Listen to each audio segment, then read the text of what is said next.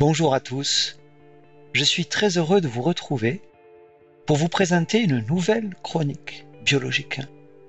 Et la chronique d'aujourd'hui vous conduira du naufrage du Titanic à une bactérie qui dévore le métal.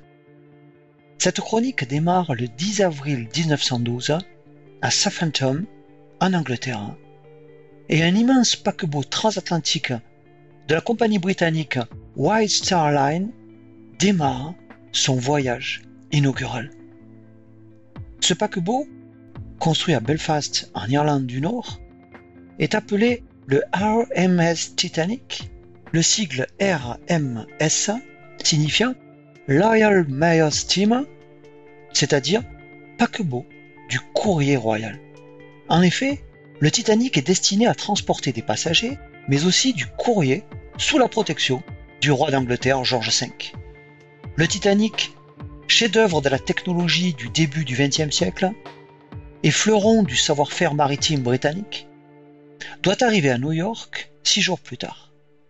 Le Titanic est à l'époque le plus gros paquebot jamais construit. Ce véritable palais flottant, surnommé le paquebot de rêve, est doté d'installations luxueuses. Il possède aussi une coque à double fond et une série de compartiments étanches. Symbole du progrès technique, on le dit insubmersible. Pour son premier voyage, la compagnie a confié le Titanic à son capitaine le plus expérimenté, Edward Smith, qui effectue sa dernière traversée avant de prendre sa retraite. Le Titanic traverse d'abord la Manche en quelques heures, puis il fait une première escale à Cherbourg, en Normandie. Le lendemain, le Titanic fait une seconde escale au port irlandais de Queenstown, appelé aujourd'hui Cowes. Et le Titanic démarre ensuite sa traversée de l'Atlantique Nord en vue de rejoindre New York. Plus de 1300 passagers sont à son bord, accompagnés de près de 900 membres d'équipage. Du 12 au 14 avril, le Titanic reçoit plusieurs messages lui signalant la présence d'icebergs. Mais avant la glace, c'est le feu qui va endommager le Titanic. En effet, le 13 avril, un important incendie, qui s'est déclaré depuis plusieurs jours déjà dans une des salles des chaudières, doit être éteint. Et ce feu de charbon a fragilisé les cloisons de cette salle. Le soir du 14 avril 1912, l'océan est calme, la température de l'air est glaciale, et le ciel est sans lune à 23h40, alors que le Titanic a déjà parcouru plus de 2600 km hein, et qu'il avance à plus de 22 nœuds, soit près de 42 km heure, les deux guetteurs, installés dans la vigie du grand mât situé à l'avant du bateau, aperçoivent un iceberg droit devant, et ils le signalent aussitôt. L'officier de quart essaye immédiatement de faire virer l'énorme paquebot vers bâbord. Mais il est trop tard et le Titanic un iceberg par tribord. Le choc fait sauter des rivets de la coque, provoquant le démantèlement des plaques d'acier à six endroits différents, et ouvrant alors une voie d'eau sous la ligne de flottaison. Les portes étanches sont tout de suite fermées afin d'éviter une voie d'eau plus importante. Mais l'eau a commencé à envahir les cinq premiers compartiments étanches du bateau. Or le Titanic ne peut flotter qu'avec au maximum quatre de ses compartiments remplis d'eau. L'architecte du navire fait ses calculs et il n'y a malheureusement aucun doute. Hein. dans deux heures tout au plus, le Titanic aura sombré. Les premiers signaux de détresse sont alors envoyés. À la demande du commandant Smith, les musiciens prennent place à l'avant du bateau, sur le pont le plus haut, et ils se mettent à jouer dans le but de rassurer les passagers. L'ordre est donné de faire monter les femmes et les enfants en premier dans les canaux de sauvetage. Et les premiers canaux s'éloignent à moitié remplis, car beaucoup de passagers refusent de croire que le Titanic va réellement sombrer. L'avant du paquebot est maintenant sous l'eau. Les cris fusent, chacun veut à tout prix une place sur un des canaux, mais le Titanic comporte seulement 20 canaux de sauvetage pouvant emporter au maximum 1200 passagers, alors qu'il y a 2200 personnes sur le navire. Des coups de feu sont tirés pour faire reculer les passagers qui veulent à tout prix prendre place dans un canot sans respecter les consignes. Puis l'énorme paquebot va se briser en deux entre la troisième et la quatrième cheminée. Et la partie avant du Titanic est la première à couler. Puis la partie arrière du Titanic flotte encore pendant quelques instants tout en se remplissant d'eau. Et le 15 avril 1912, hein, à 2h20 du matin, la partie arrière du Titanic plonge à son tour dans l'océan. Le Titanic vient de disparaître à jamais de la surface hein, de l'Atlantique Nord. À 4 heures du matin, le paquebot britannique Carpathia, qui est venu porter secours au Titanic, rejoint les canaux en perdition et il sauve ainsi plus de 700 passagers. Mais le naufrage du Titanic est responsable de la mort de près de 1500 personnes. Ce terrible bilan est l'un des plus lourds de l'histoire maritime. Et ainsi, en 1912, en plein essor industriel, alors que la société accorde une confiance aveugle au progrès technique qu'elle pense infaillible, le naufrage du Titanic a l'effet d'un électrochoc vis-à-vis du risque technologique. L'histoire tragique du Titanic va inspirer ensuite de nombreux romans et faire l'objet de plusieurs films, dont le plus célèbre est celui de James Cameron, sorti en 1997 et récompensé par 11 Oscars. Cette chronique se poursuit en été 1985, soit 73 ans après le naufrage du Titanic. Rob Ballard, océanographe de renom, travaille à l'Institut océanographique de Woods Hole et il est alors chargé d'une mission classée secret défense. Ballard cherche en effet depuis de nombreuses années à retrouver l'épave du Titanic. Comme il ne dispose pas des fonds nécessaires, c'est l'US Navy qui finance l'expédition visant à retrouver le Titanic, mais à une condition. Ballard doit d'abord retrouver deux sous-marins nucléaires américains qui ont été coulés pendant la guerre froide. Ballard collabore avec l'océanographe français Jean-Louis Michel de l'Ifremer en juillet 1985. Tandis que Ballard recherche les deux sous-marins, Jean-Louis Michel entame la recherche du Titanic et il explore sans succès 80% de la zone de recherche. Le 28 juillet 1985, Ballard, après avoir localisé les épaves des deux sous-marins, se met à son tour à rechercher le Titanic à bord du navire océanographique le Noah. Jean-Louis Michel participant aussi à cette exploration. Ballard dispose aussi d'un submersible appelé Largo, capable de filmer les fonds océaniques à de grandes profondeurs. Mais Ballard ne dispose plus que de cinq semaines de recherche, si bien qu'il décide non plus de sonder la zone restante au sonar, mais d'utiliser Largo pour repérer d'éventuels débris de l'épave du Titanic. Aucune découverte n'est faite pendant tout le mois d'août. Puis enfin, pendant la nuit du 31 août au 1er septembre 1985, l'image d'une énorme chaudière métallique apparaît sur les écrans du Nord. L'épave du Titanic est enfin découverte. Elle repose à 3821 mètres de profondeur, à 650 km au sud-est de Terre-Neuve. La partie avant et la partie arrière du Titanic reposent sur le fond, séparées l'une de l'autre par un champ de débris.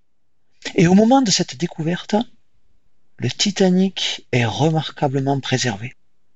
L'absence de lumière et les pressions intenses de ses profondeurs rendent la zone inhospitalière pour la plupart des êtres vivants, ce qui ralentit ainsi la corrosion de l'épave. Puis, durant l'été 1986, Ballard part explorer l'épave du Titanic. Il embarque à bord du navire océanographique Atlantis II équipé de l'Alvin, un submersible conçu pour atteindre la profondeur de près de 4000 mètres, hein, en transportant avec lui trois personnes. L'Alvin est équipé d'un robot télécommandé destiné à pénétrer à l'intérieur de l'épave du navire pour la filmer. Et les plongeurs photographient ainsi l'épave du Titanic dans les moindres détails.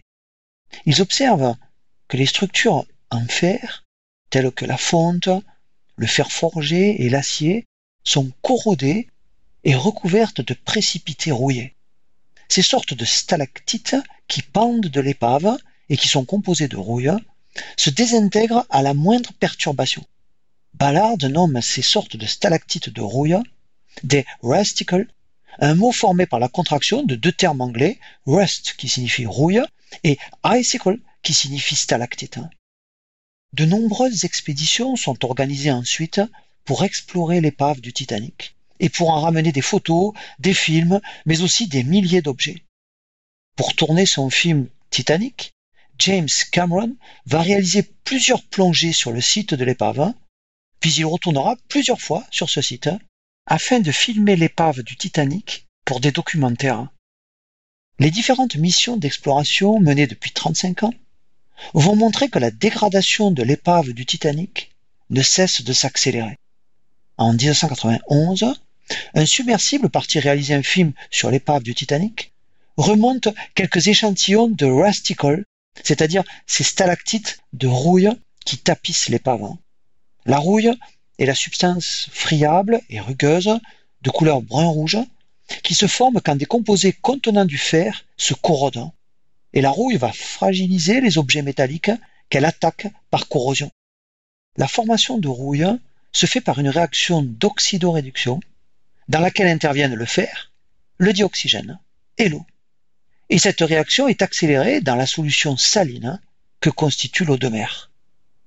L'oxydation du fer conduit à la formation d'oxyde de fer ou d'hydroxyde de fer, qui constitue la rouille. Hein.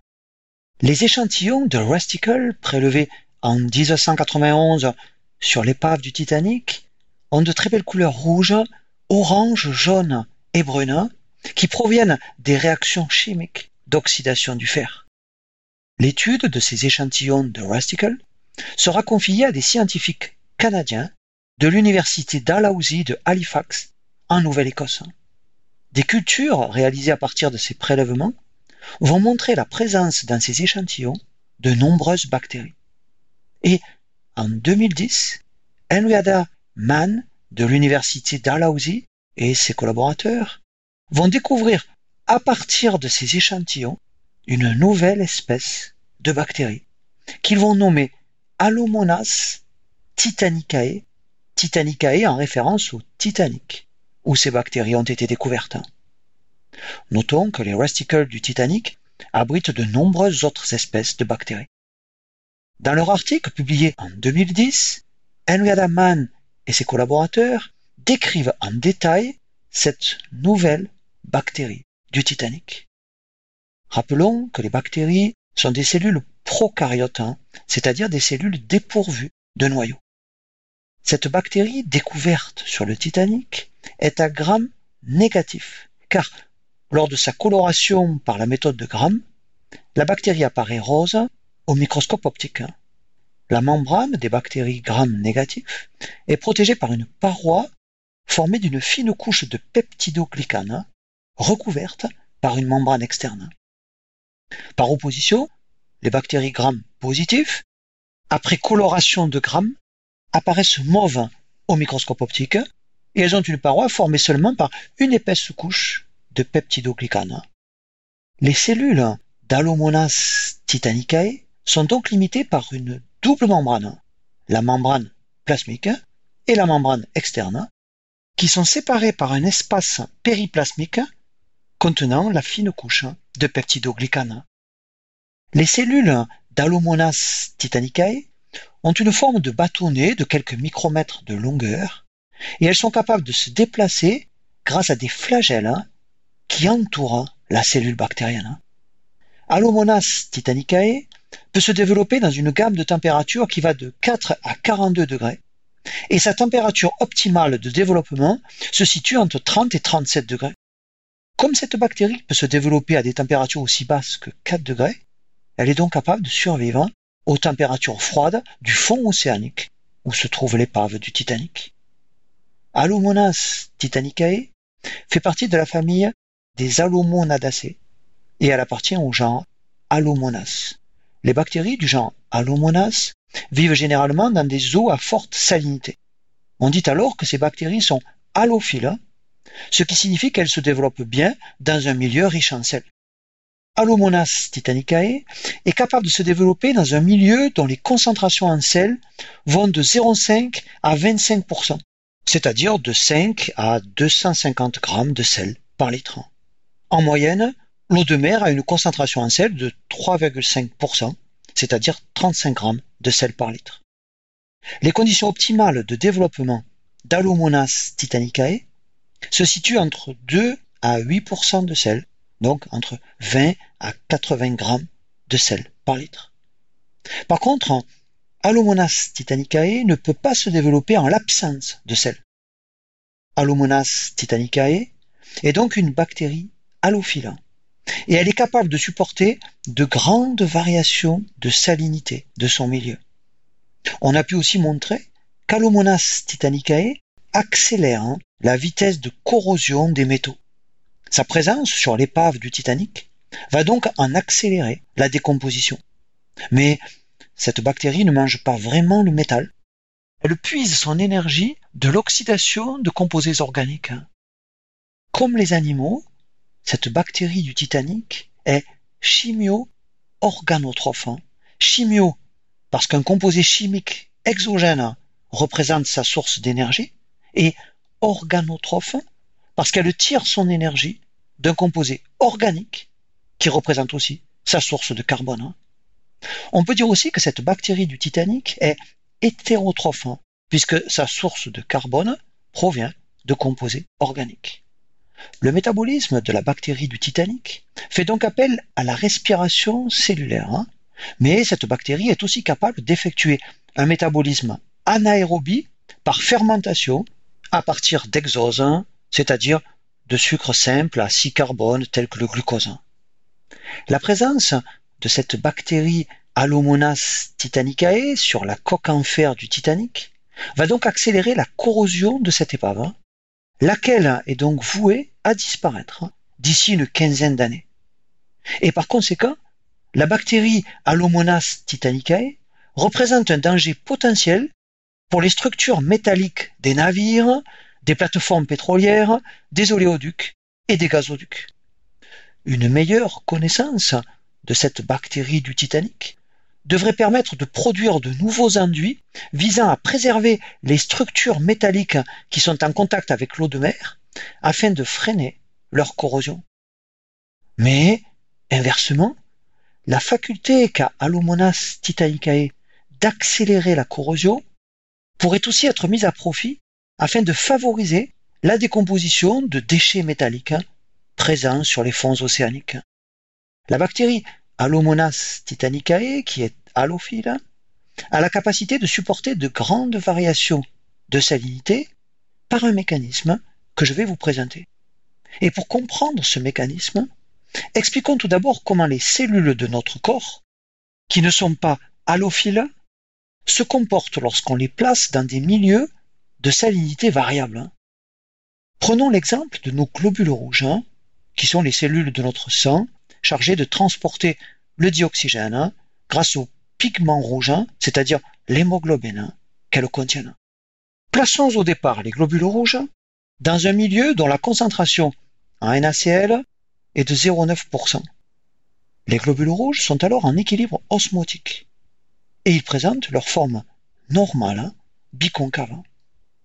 Mais si on place ces globules rouges dans un milieu dont la concentration en NaCl est de 1,5%, la concentration de cette cellule va se trouver inférieure à celle de son environnement salé. Et le processus d'osmose, par lequel l'eau se dirige toujours vers le milieu le plus concentré en soluté, va donc conduire à une sortie d'eau de la cellule. Le globule rouge va alors se déshydrater, rétrécir, et il ne pourra pas survivre. Si les globules rouges sont placés au contraire dans de l'eau pure, ils vont se trouver dans un milieu moins concentré qu'eux, si bien que le processus d'osmose provoque cette fois une entrée d'eau. Le volume du globule rouge va alors augmenter, sa membrane plasmique va finir par rompre et le globule rouge va éclater. Contrairement à nos globules rouges, hein, les bactéries Allomonas titanicae, comme d'autres bactéries du genre Allomonas, peuvent survivre hein, à des variations très importantes de salinité grâce à une petite molécule organique qu'elles produisent hein, et qu'on appelle lectoïne. Lectoïne a été isolée pour la première fois en 1985 par un chercheur allemand, Erwin Galinski, à partir de la bactérie Allorhodospira allochloris. Cette bactérie allophile a été découverte dans des lacs très salés d'Égypte. Les conditions de vie optimales pour cette bactérie sont un milieu très salé, alcalin et dont la température avoisine les 50 degrés. Cette bactérie, Allorhodospira allochloris, est phototrophe, c'est-à-dire qu'elle est capable de produire son énergie métabolique par photosynthèse. L'ectoïne a depuis été retrouvée dans une large gamme de bactéries, notamment dans des bactéries du genre Allomonas, telles que les bactéries allophiles Allomonas elongata, Allomonas ventosae et Allomonas titanicae, c'est-à-dire la bactérie du Titanic. L'ectoïne est une petite molécule azotée produite par ces bactéries à partir d'un acide aminé. Et lorsqu'on place une de ces bactéries allomonas allophiles dans un milieu fortement salé, elle va augmenter sa production d'ectoïne afin de compenser les fortes concentrations en sel de son environnement, si bien que la concentration à l'intérieur de la bactérie va rester identique à celle de son environnement, empêchant ainsi une déshydratation de la bactérie. Lorsqu'une des bactéries allomonas est placée au contraire dans un milieu de faible salinité, cette bactérie allophile s'adapte en diminuant cette fois sa production d'ectoïna, ce qui empêche ainsi la bactérie de se gorger d'eau. Et ainsi, Allomonas titanicae peut survivre dans un environnement salin fluctuant en ajustant précisément sa production d'ectoïna. Plus son environnement est salé, plus la bactérie va produire et accumuler de l'ectoïne dans la cellule. Et Allomonas titanicae peut produire de l'ectoïne jusqu'à une concentration intracellulaire de 20% de sa masse cellulaire sèche. Et l'ectoïne est considérée comme un soluté compatible dans le sens où sa présence au sein de la cellule n'interfère pas avec le métabolisme cellulaire. En effet, on pourrait imaginer que le stockage de n'importe quelle molécule de soluté dans la cellule puisse permettre à la cellule de supporter une augmentation de salinité de son milieu. Mais accumuler une substance dans la cellule peut s'avérer dangereux pour le fonctionnement cellulaire. En effet, plus un soluté s'accumule dans le solvant, qu'est l'eau, plus ce soluté s'insinue entre les molécules d'eau et peut alors perturber les propriétés de l'eau. Les molécules d'eau c'est-à-dire H2O, sont des molécules polaires. Hein. Elles ont en effet deux pôles, hein, parce que ces molécules sont légèrement plus négatives du côté de l'atome d'oxygène et légèrement plus positives du côté des atomes d'hydrogène. En raison de cette polarité, les molécules d'eau dans l'eau liquide vont se lier les unes aux autres par un réseau fluide très dynamique de liaison hydrogène entre les atomes d'oxygène et d'hydrogène de molécules d'eau voisines. Et la présence d'autres substances dans l'eau peut entraver cette organisation. Comme les réactions chimiques nécessaires au fonctionnement des êtres vivants doivent avoir lieu en solution aqueuse, de l'eau liquide doit être présente dans les cellules et entre les cellules. Ainsi, les protéines ou les membranes cellulaires doivent être entourées d'une couche d'eau liquide une sorte de coque d'hydratation sans laquelle les protéines et les membranes ne pourraient pas fonctionner. Une étude publiée en 2016 par Giuseppe Zakai et ses collaborateurs et réalisée à l'Institut La Langevin de Grenoble a permis de décrire les effets de l'ectoïne bactérienne sur les propriétés de l'eau. Et ces expériences montrent que, quelle que soit la quantité d'ectoïne présente dans la bactérie, la petite coque d'eau pure présente à la surface des protéines et des membranes reste intacte, permettant ainsi à la bactérie de poursuivre son fonctionnement normal.